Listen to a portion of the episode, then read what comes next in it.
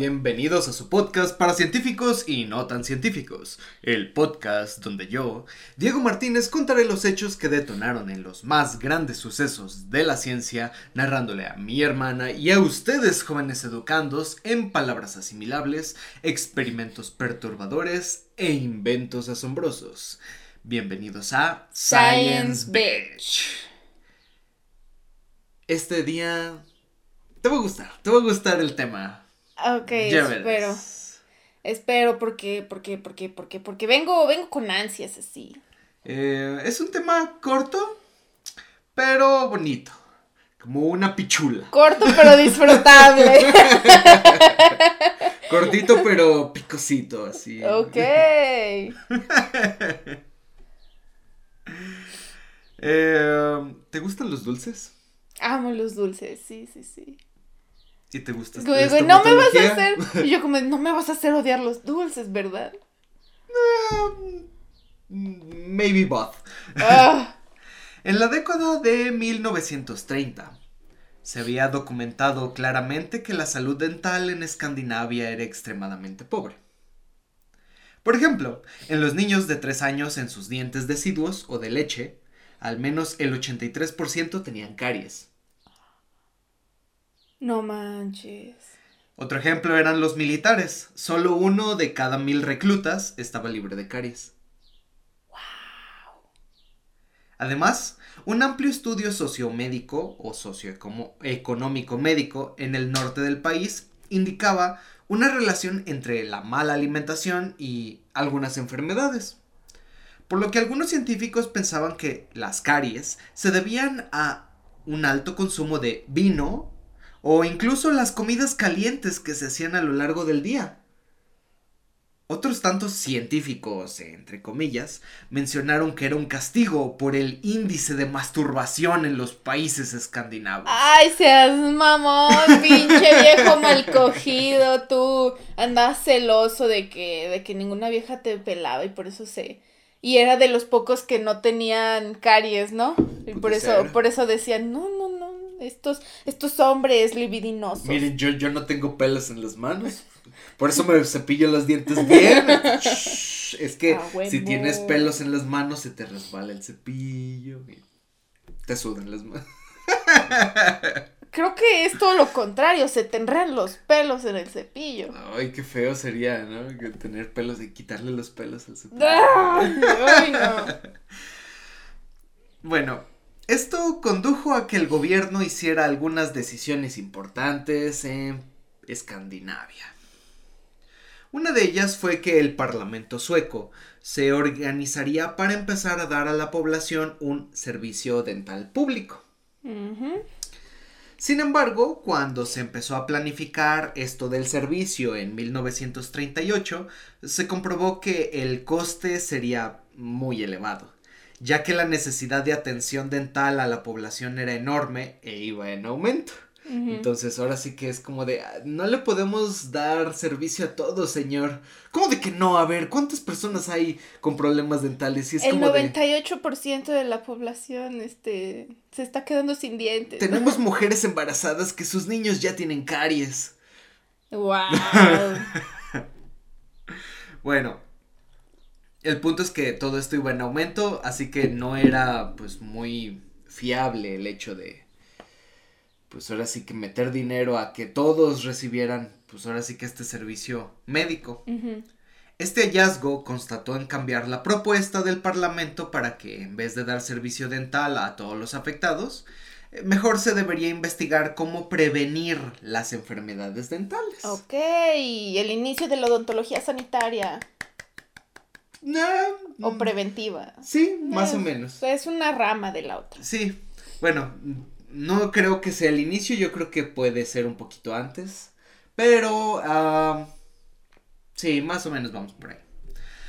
Fue pues como el gobierno sueco pidió a la Junta Médica, cito, que realizara, en colaboración con el Instituto Dental, una investigación general sobre las medidas que deberían de tomarse para disminuir la frecuencia de las enfermedades dentales más comunes en Suecia.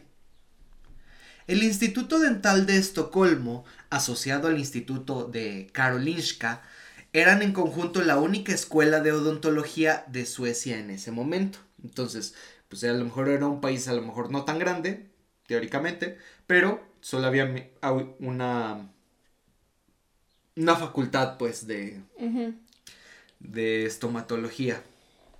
Entonces ahora sí que no, ni siquiera se daban abasto. El punto es que los estomatólogos que se habían criado y veían lo que era su población, tenían el ideal de la verdadera razón por la cual la población sueca se les estaban picando tantos los dientes. Los 7 millones de personas que vivían en Suecia en ese tiempo les encantaban los dulces. Los chocolates, las golosinas, pasteles. Mmm, ¡Qué rico! ¡Uma delicia! Azúcar refinada por doquier, llegando a marcar un índice de consumo por persona de 45 kilogramos de azúcar al año. Bueno, es como no se hacían diabéticos, aparte de que se le caían los dientes, qué pedo. Tal vez, y solo tal vez, iba por ahí el estudio, ¿verdad? Eran muy dulceros, extremadamente dulceros casi que como el mexicano, ¿no? Con la coca. Con la coca, sí, sí, sí. Y los, los puestos de, de dulces, ah, cómo son maravillosos. Si yo pudiera trabajar en uno de esos puestos, yo lo haría. Vendiendo alegrías así con cara de... de dulces regionales. Vendo alegrías. Usted no se ve muy alegre. Usted no se ve muy alegre. eh, se inició entonces un exhaustivo trabajo de comité en el que se concluyó que se debía hacer un estudio clínico sobre la dieta y las caries. Estamos hablando de que esto es 1900 y cachito, ¿eh? O sea, apenas se va a hacer un estudio sobre dieta y caries. Bueno, sin embargo, solo faltaba algo, ¿dónde hacerlo? Ok. El Instituto Dental de Estocolmo tenía una idea. Cerca de Lund, Suecia, Lund es como algo así como ciudad universitaria aquí en Aguascalientes, era un pequeño condado que era de puros universitarios y ahí iban pues ahora sí que a estudiar, ¿no? Cerca de Lund había un pequeño poblado llamado Vipholm. Sin embargo, lo más característico de este lugar era el complejo psiquiátrico para, cito, retrasados ineducables más grande en todo el país. No mames, wow, wow, wow, wow. Retrasados ineducables. Yep. Retrasados ineducables. Es... Ese era un diagnóstico médico, de hecho. No, estoy en shock. Bueno, no, estoy en shock. Acá también. Eh, de milagro y el psiquiátrico que tenemos aquí no se llama para retrasados ineducables. Ah, bueno. Se pensó que em, una institución de este tipo con un gran número de pacientes, prácticamente permanentes, proporcionaría una oportunidad de hacer estudios nutricionales a largo plazo en condiciones bien controladas. Controlar mis huevos. ¿Cómo los controlas? ¿Así? Hoy contaremos qué sucedió en el experimento de Vipholm. Todos se convirtieron en hombres de azúcar. Es curioso cómo incluso a mediados del siglo XX eh, no se sabía con certeza si los carbohidratos eh, llegaban a producir o no caries. O sea, no se sabía con certeza. Uno decía de, ah, pues si come mucho dulce, pues probablemente llegue a generar caries y le vamos a sacar los dientes. Ese era como que el tratamiento, ¿no? O se empastaban en algún... Tal vez luego veremos la historia de estomatología. Pero a lo que voy es que, mm, al fin y al cabo, no se sabía bien qué onda. La razón es que no había modelos animales correctamente hechos, ¿sí? O sea, no podía estar algo como tan estricto en cuestión animal así de consumir dulce y así. Eh, y lo otro era que pocos estudios que se hicieron en humanos, los pocos estudios que se habían hecho eran contradictorios. Unos decían que sí y otros decían que no, que no provocaba, pues ahora sí que eh, caries el azúcar. Unos con otros, pues se contradecían y por lo tanto no se sabía eh, que se necesitaba, pues un estudio Em, digamos, bien planteado, era lo esencial. Entonces, ellos dijeron, ok, tenemos esto, tenemos estos estudios, ¿sí? Y son contradictorios, pero necesitamos, ahora sí que, un estudio más grande. Ok. Más grande. Con mucha azúcar. Desbordándose así de diabetes. Flores, colores y muchos sabores. Se hicieron varias preguntas. eh, y antes de iniciar el experimento que duraría, spoiler, cinco años, unos de esas preguntas eran si los carbohidratos aumentaban el número de caries. Sí, o sea, lo que voy con esto es que no se sabía bien, por lo tanto era la hipótesis. Es el azúcar hace caries. El día de hoy sabemos que sí, pero realmente fue por este experimento. ¿Que salieron las caries? O, O sea que sabemos que el azúcar dan caries. Ah, ok. Al- algo me dice que estos pobre, esta pobre gente terminó con sus dientes bien podridos. Ya verás. De ser así, eh, ¿qué otros factores se encuentran asociados a la producción de caries? ¿El disminuir los dulces consumidos disminuye también las caries? Entre otras preguntas se hicieron. Pues bien, ahora mencionaremos las condiciones de los sujetos del estudio, o mejor llamados conejillos de India psiquiátricos. Pues bien, el punto era responder todas estas preguntas que nos acabamos de hacer. ¿Con quién? Con pues estos pacientes. En el Instituto de Salud Mental para junio de 1951 había 964 pacientes internados. Muchos estaban enclaustrados con el diagnóstico de idiocia con un IQ menos de 25 o imbecilidad con un IQ menos eh, de 50 y arriba de 26, o sea, entre 26 y 50. Entonces, esos eran diagnósticos clínicos. Idiocia, menos de 25, que ah, regularmente es una persona que ni siquiera puede vestirse bien, no puede comer, necesita que alguien lo esté apoyando. Y entre 26 y 50 es más o menos una persona que, pues, eh, pues sí medio a- acepta órdenes, pero a veces no. No se sabe limpiar la cola. Ajá, sí, puede caminar. El de, el de menos de 25 a veces ni siquiera puede caminar, gatea.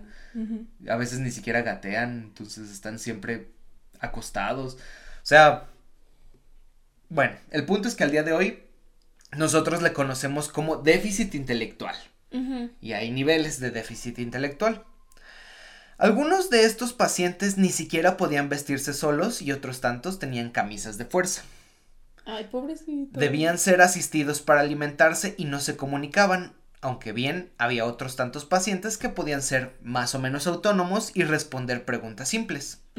De hecho, solo 83 pacientes de los 900 y tantos se lavaban los dientes por sí mismos. Los demás debían ser ayudados. Ay, qué bueno que los ayudaban, di antes que los ayudaban.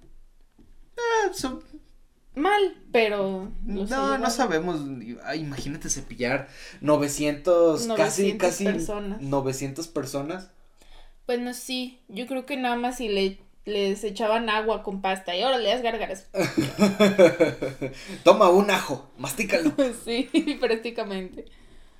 Bueno, dentro del instituto existían varios salones enormes donde los en- enfermos mentales corrían e interactuaban, pero no tenían ningún tipo de actividad determinada, entonces estaba como que muy mal. O sea, como que no, no focalizaban su... Sus actividades, era como de, pues ahí que estén que viviendo. estén, ajá, en vez de ponerlos, no sé, a, a dibujar o hablarles, sí. Los pacientes que eran revoltosos o desobedientes se les daba algún castigo físico. El más común, por ejemplo, era la inmersión en agua helada. la lobotomía, huevo. Muchos de ellos estarían toda su vida en aquel lugar y les habían tomado un cariño enorme a las instalaciones y de hecho también al personal. Esto permitió que confiaran en todos los procesos que se les hicieron. ¿Quién vergas le tiene confianza a una persona? Es como si ¡Son enfermos mentales! Es como si estuvieras educando a un perro. Eso de eh, el. ¿Cómo se llama? Como el ejercicio de.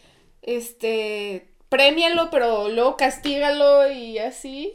Es O sea, de, pero y bueno, si queremos, malo. si queremos agarrar tu ejemplo de un perro, a veces algunos, digamos, algunas personas castigan a su perro golpeándolo con castigos físicos, pero al fin y al cabo, si le das comida al perro, el perro te quiere y te va a defender. Ajá. Entonces, ¿Me entiendes? Pues sí, es como si estuvieran educando Sí. a un perro. Entonces, eh. Escogieron pues a los pacientes con, con los siguientes criterios para que todos cumplieran con la misma posibilidad de tener caries. Primero, los pacientes que no debían rechazar este, la exploración por parte de los estomatólogos. Era como de cualquier loquito que dijera, se deje "Nel, revisar". no quiero, o forcejeara con que, o los mordiera, por ejemplo, imagínate. Les estás metiendo así como que los dedos en... Y tras. Tras, y ¿no? tú- tú- ¡ah! Imagínate, el que no se dejara queda completamente excluido, no vamos a estar batallando. Sí, qué bueno. muy Se- bien. segundo criterio, los pacientes no debían tener algún tipo de enfermedad, por ejemplo, tuberculosis, que necesitara una dieta rigurosa y específica para su enfermedad. Por ejemplo, los pacientes tuberculosos y digamos si estás recluido en un lugar, lo más común es la tuberculosis si vives en un montón de personas, o sea, eso se llama hacinamiento. Entonces las personas con consumption o tuberculosis, digamos, eh, tuberculosis al fin y al cabo, eh, se consumían a sí mismos porque el- digamos que la enfermedad es muy desnutrida, o sea, te desnutre mucho, te cansa mucho, te quita muchas energías, es como un cáncer, por así decirlo. Entonces, necesitan una dieta alta en calorías, esos pacientes, por lo tanto, no podían estar jugando con la dieta y esos pacientes, así que excluidos. Bueno, el tercer criterio era los pacientes al menos deberían tener como mínimo 10 dientes. No mames, se supone que deberían tener 32. Como mínimo 10 dientes. ¿Qué? No, pobrecitos, no había- podían comer bien. Había algunos que quedaban excluidos con ese criterio. Santo Cristo. De todos los pacientes que se encontraban en el psiquiátrico, solo 436 entraban en estas condiciones. Se les tomó registro de sus dientes, o de los dientes que tenían y de todas sus caras, y su estado nutricional. Fue así como el estudio empezó de una manera preliminar. Para que todos los sujetos de estudio estuvieran en igual de circunstancias, hubo un periodo de tiempo llamado periodo de estudio vitamínico que inició en 1945, ¿sí? 1945. Y este eh, periodo duró 18 meses. En este periodo se les dio a todos vitaminas A, vitamina C, vitaminas D, calcio y pastillas de flúor de un gramo para ver si esto tenía algún efecto supresor de las caries. Entonces, ya por ese tiempo se empezaba a especular que el flúor ayudaba a la recalcificación de las caries, pero todavía no se tenía bien. La Bien hecho. remineralización del diente. Entonces, por eso mismo, pues se les estaba dando esto, a ver si funcionaba como... Vamos a dotarlo, a- antes de iniciar el estudio, vamos a dotarlos con armas para ver si algo influye. Cuando terminó esta parte del estudio, inició la parte tétrica. Se dividieron, pues, los 436 pacientes en 7 grupos especiales. El primer grupo sería el grupo control, al cual nada más se le daría este, su comida sin ningún tipo de azúcar extra más de lo que ya tenía su comida eh, ah, como tal, pues, porque las comidas la a veces comida del día. arroz, pan, o sea, y tiene carbohidratos, pues. Sí. Y la comida del día serían más o menos 1800 kilocalorías. Ok. Después de, eh, de esto, tenemos el siguiente grupo. Existe el grupo de el agua azucarada. Ok. A este grupo se les ponía en su comida agua, siempre agua, pero que tenía 300 gramos de azúcar para todas sus comidas. No mames, es un chingo de azúcar. Es, es un pute. Wow. 300 gramos de azúcar. O sea, y a lo mejor en, en esos 300 en todo el día, por ejemplo. 100 gramos en la mañana, 100 gramos en la tarde, 100 gramos, pero sigue siendo un montón. Igualmente sigue siendo mucha. Te, te echas básicamente en, es como de, de un vaso, días, de un vaso de agua, es como todo esto de En azúcar. tres días te estás echando un kilo, o sea, casi un kilo de azúcar por persona. Estoy en shock. Luego, el grupo del pan. El pan de caja que se les daba regularmente tenía cierta porción de azúcar. Ahí lo horneaban en, en la institución. Sin embargo, para este grupo eh, se les horneaba un pan especial con muchísima más azúcar y almidones haciéndolo más rico y esponjoso. El punto es que se escogió el pan pues una es un alimento que regularmente se queda atrapado o pegado entre los dientes cuando lo masticas. Luego estaba el grupo de leche con chocolate. La bebida tenía 65 gramos de chocolate.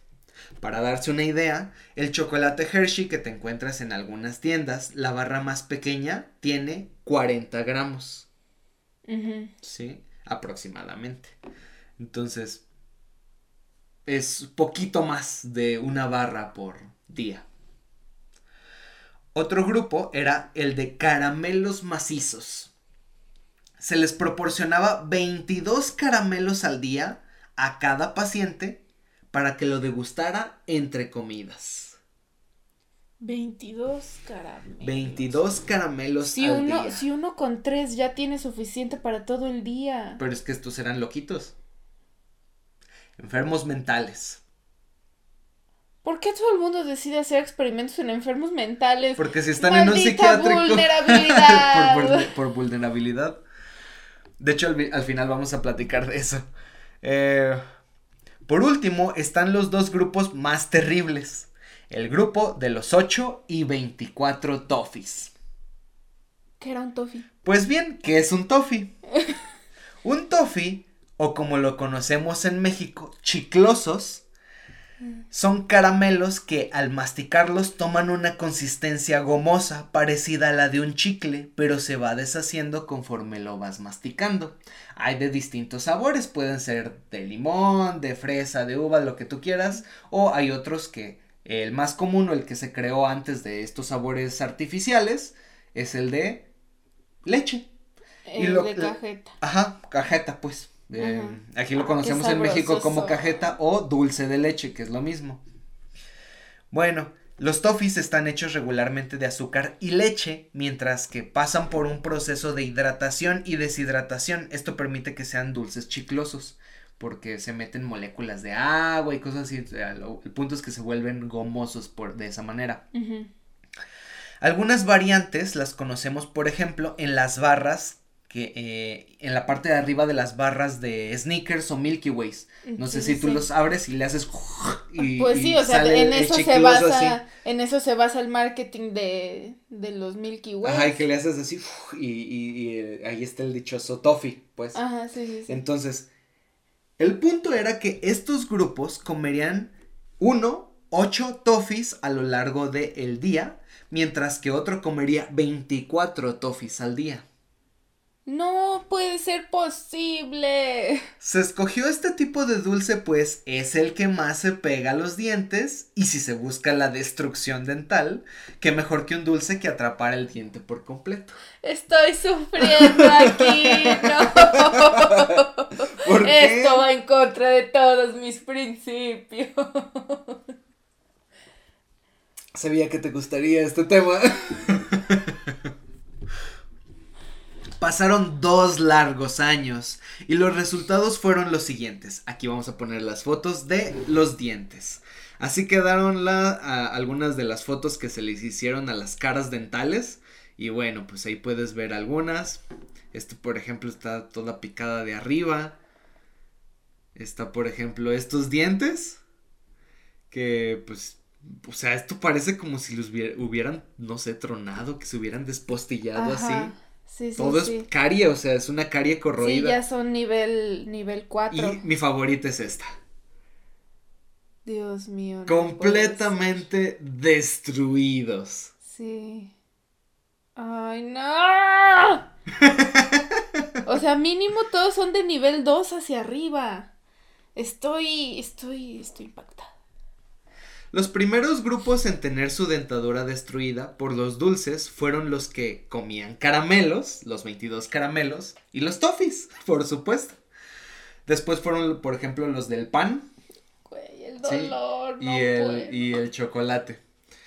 Estos sujetos casi siempre se estaban quejando del dolor que sentían al masticar. Pero ¿no se han preguntado si es que había tratamiento para estos pacientes? O sea, es que una vez que ya Hay diferentes niveles. Está desde el 1 hasta el 5. El nivel 1 es este solo cuando afecta el, esmalte. O sea, el diente está compuesto de eh, primero esmalte, luego dentina, ya luego tenemos la, la pulpa.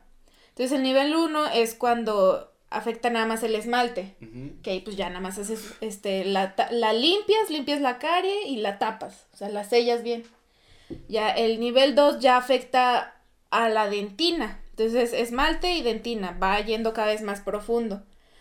Entonces, cuando ya llega al nivel 3 es cuando ya está afectando la, la pulpa, o sea, ya se ve la pulpa, ya, ya ha llegado tanto que, que afecta la pulpa. El nivel 4 es cuando ya se empieza a, a tapar el, el paquete vasculo nervioso, ¿sí se llama así?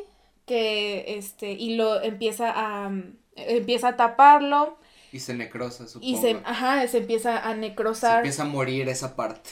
Ya, la quinta, la quinta, el nivel 5 es cuando empieza desde la raíz, o sea, cuando afecta la raíz, no la corona. Entonces, cuando, cuando ya llega a la raíz, este, empieza todos los tejidos este, periodontales, o sea, la encía, el, el hueso, este, de donde se mantiene, donde se encuentran todos los uh, tendones, sí son los, o sea, los tendones que mantienen pegado el diente al, al, hueso. Entonces ese hueso se empieza a comer, se lo empieza a comer la, la carie y entonces el diente ya no tiene un soporte para poder mantenerse. Entonces, pues lo único que se puede hacer es quitarlo quitarlo y hacer un nuevo diente. Entonces prácticamente estos pobrecitos pues ya tenían hasta la raíz. O sea, ya tenían, ya tenían su raíz y su, su pulpa toda, toda deshecha. Regularmente, en, en, los mejores casos, cuando empezaban a ver que ya empezaban con caries esos pacientes, los estomatólogos tapaban las caries, ¿sí? Sí las sellaban. Pero el punto es que después de estudiarlas les tomaban algunas fotos o cosas así. Sin embargo, si el paciente se asustaba por el taladro dental, que a veces necesitas, supongo que limpiar con taladro, eh, si se asustaban por eso, entonces con la pena solo había una manera de terminar el sufrimiento de la persona. Sacar el diente. Extrayendo todos los dientes que tuvieran caries. Se quedaban sin dientes. Alrededor de 50 pacientes habían quedado completamente desdentados a los dos primeros años del estudio. Pues sí. Y luego, pobrecito, si alguno tenía 11 dientes y apenas había logrado entrar a... Así como de, oh, sí, llegué. A huevo sí entré. y le tocaron los toffees. No, pobrecito. como de, no. Bueno, pues esto duró hasta 1949, pues el experimento había sido un rotundo éxito. Sin embargo, esto no había terminado. El estudio pasaría a la fase 2. La fase 2 consistía en poner a los pacientes a comer sus respectivas comidas y comer un extra de dulces, pero asociados más a la realidad sueca. ¿Qué tiene que ver esto? Bueno, los pacientes psiquiátricos gozarían de comer la misma cantidad de dulces que los niños suecos comían en ese tiempo. Oh, fuck. Entonces fueron dos años más de sufrimiento. Bueno, es que estoy muy enojada. ¿Por qué? Por esto conoces, tienes conocimiento de una de las patologías, de las enfermedades más comunes de la estomatología. Sí, pero creo que con el primer, este, con el primer... Eh, ¿Estudio? ¿La sí, con la primera fase ya era más que suficiente. O sea, estaba bien estructurado y ya decía como de, ah, ok, ya, ya vimos que los que comían 24 toffees, este, al día, todos los días, se quedaron completamente sin dientes. Entonces creo que ya es uh, como una resolución suficiente para decir, ok, cierta cantidad de, de, azúcares comidos, más, bueno, a día de hoy también, más una mala higiene dental, o sea, que no te estés eh, lavando bien, que no haya una buena técnica de cepillado dental, pues ahí ya sabes que, que dices, ah, ok, el azúcar es este el causante, porque si dicen que los que nada más tomaban 300 gramos de, de agua al día, nada más tenían caries de, de nivel 2, más las que se comían los 24 toffees, o sea, quedaron completamente sin dientes, pues ya era más que suficiente saber eso. O sea, siento que ya no había necesidad de implementar una segunda fase con los pobrecitos que si ya les habían quitado la mayoría de sus dientes y otros apenas estaban empezando con esa con esa carie, seguir alimentándola para que casi todos se quedaran sin dientes. Ahorita vamos a explicar un poquito de por qué por qué continuaron con el estudio y aparte pues esto es ciencia, o sea, tú dices, efectivamente, los dulces generan caries y tú así de, ah, ok, Sí, pero ¿cómo podemos ayudar a nuestros niños que se están tragando los dulces aquí en, en, en Suecia? Dices, bueno, pues entonces voy a poner un, unos grupos a que coman la misma cantidad a ver qué les sucede. ¿Qué año dices que era? 1949. Mm. Bueno, pues fueron dos años. Al término de dos años, en 1951 se terminó el experimento y se llegó a las siguientes conclusiones. En efecto, el comer azúcar entre comidas aumenta el riesgo de tener caries. Y, segundo, la comida chiclosa es la que más caries puede darte. Sí, al final del experimento me parece que los de los toffees de 24 y el de el pan, el de pan con mucho azúcar, fueron los que se quedaron completamente desdentados en menor tiempo. Sin embargo, el estudio no se publicó sino hasta dos años después de 1951. Pero, ¿por qué? ¿Por qué si ya lo tenías en 1951 no lo publicaste? ¿Alguna idea? ¿Abuso? Eh, no, había o sea, algo mal en el estudio. No, de hecho el estudio está tan está es uno de los estudios más bonitos que he leído. Está tan perfecto, se los vamos a dejar en la descripción. Es el estudio original, eh, trasladado a, a, inglés. Sí, sí, sí. Son 132 páginas del estudio.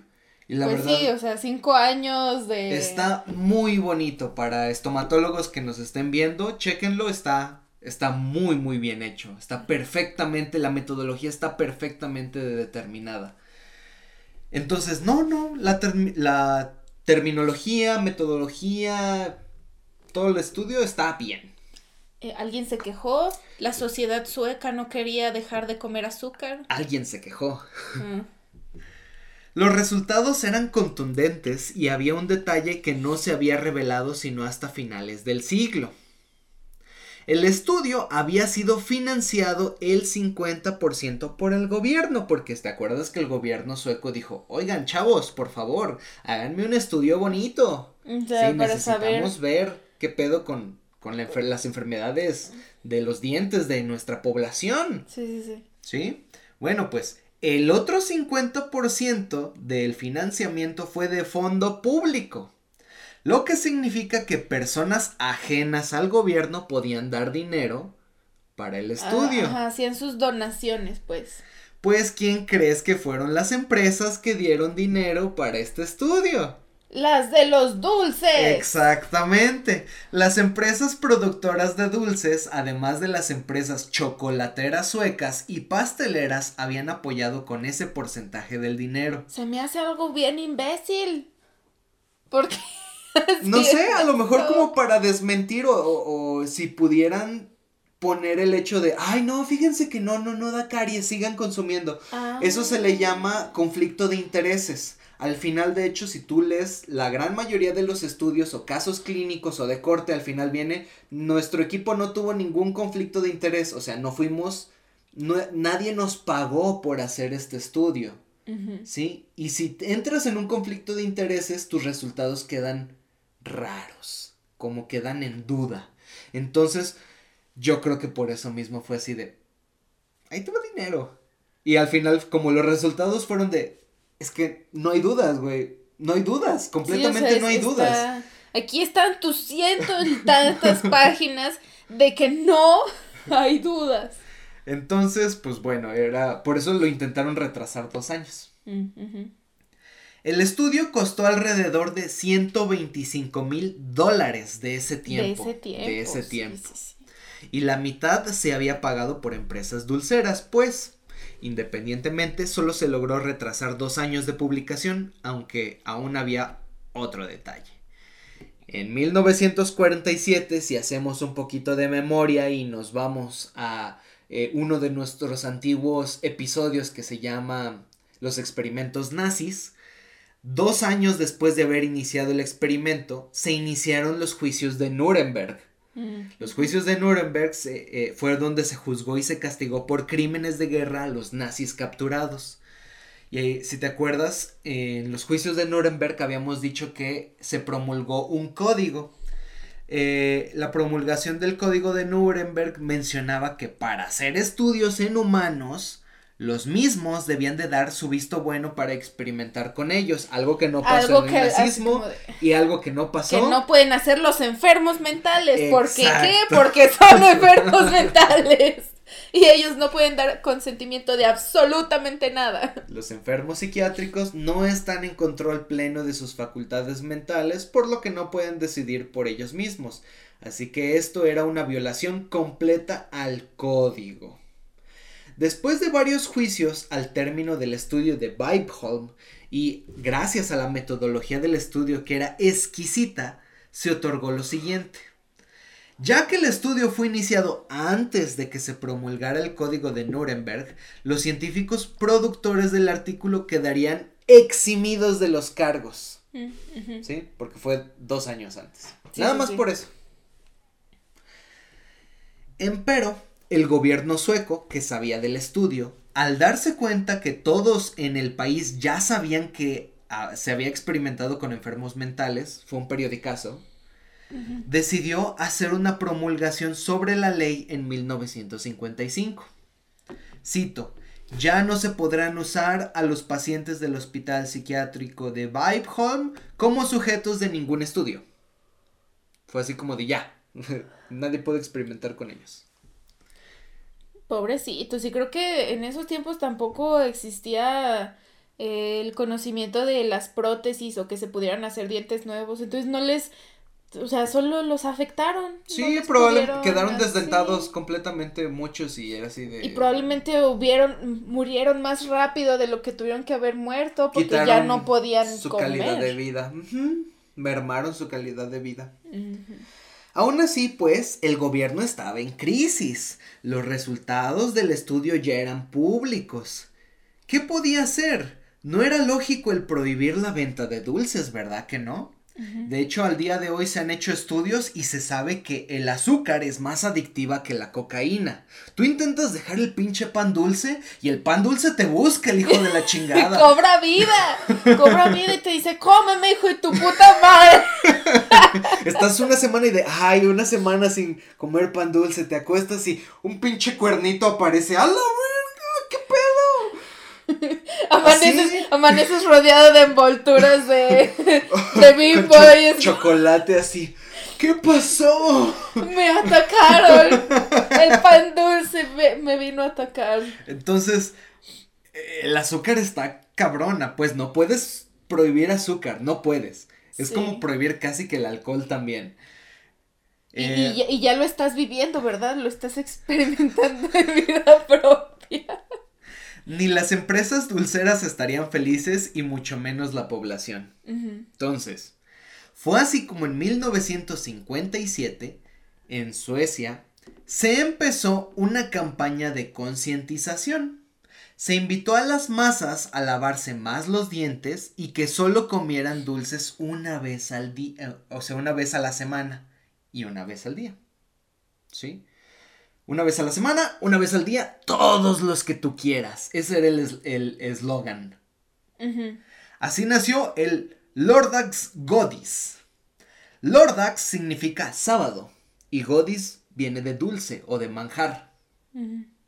Entonces, Sábado de dulce. el sábado de dulces, exacto. El sábado de dulces implicaba que los niños y los no tan niños que disfrutaban de todos los dulces que desearan, era como tal esperar nada más un día a la semana y atragantarse de todos los dulces que comieran. ¿Cuántos te podías comer en un día? A lo mejor no muchos, quedabas así de, "Ugh, ya no quiero. Y entonces empezaron a, así, no que fuera ley, sino como de, a ver, empecemos. Vamos a este, esperarnos al sábado. Chécate, mídete, muévete, como aquí, ¿no? Entonces quedó el chécate, mídete, muévete. O sea, y empezó a circular por la radio, o sea, en ese tiempo eh, se escuchaba mucho la radio, entonces por eso mismo, pues como que fue viral la campaña.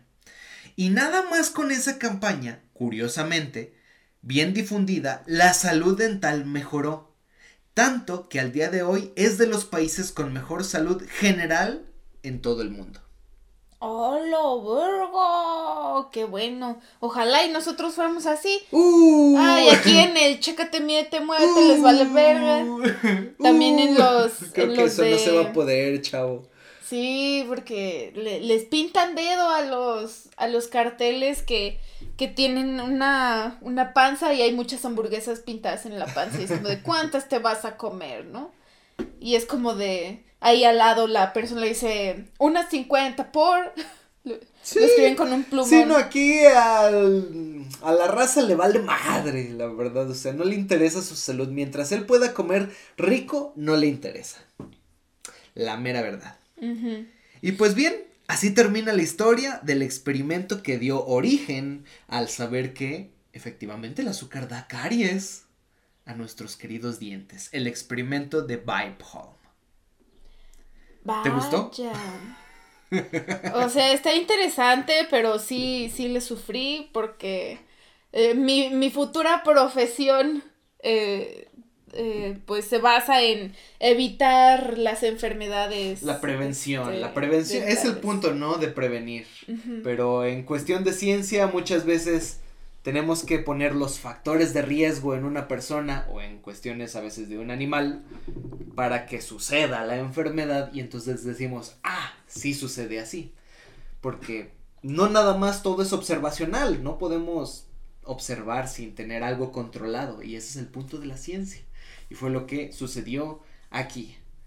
Muy buena idea, mal hecha. mal, mal ejecutada.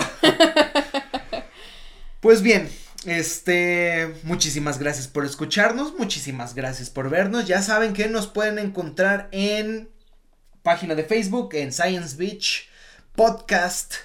Y eh, pueden encontrarnos también. Únanse al grupo de científicos, ahí les subimos muchas cositas bonitas todos los, em, ya saben que todos los links se encuentran en la caja de descripción. También pueden seguirnos en Twitter como science-beach-p o en Instagram como science-beach.p.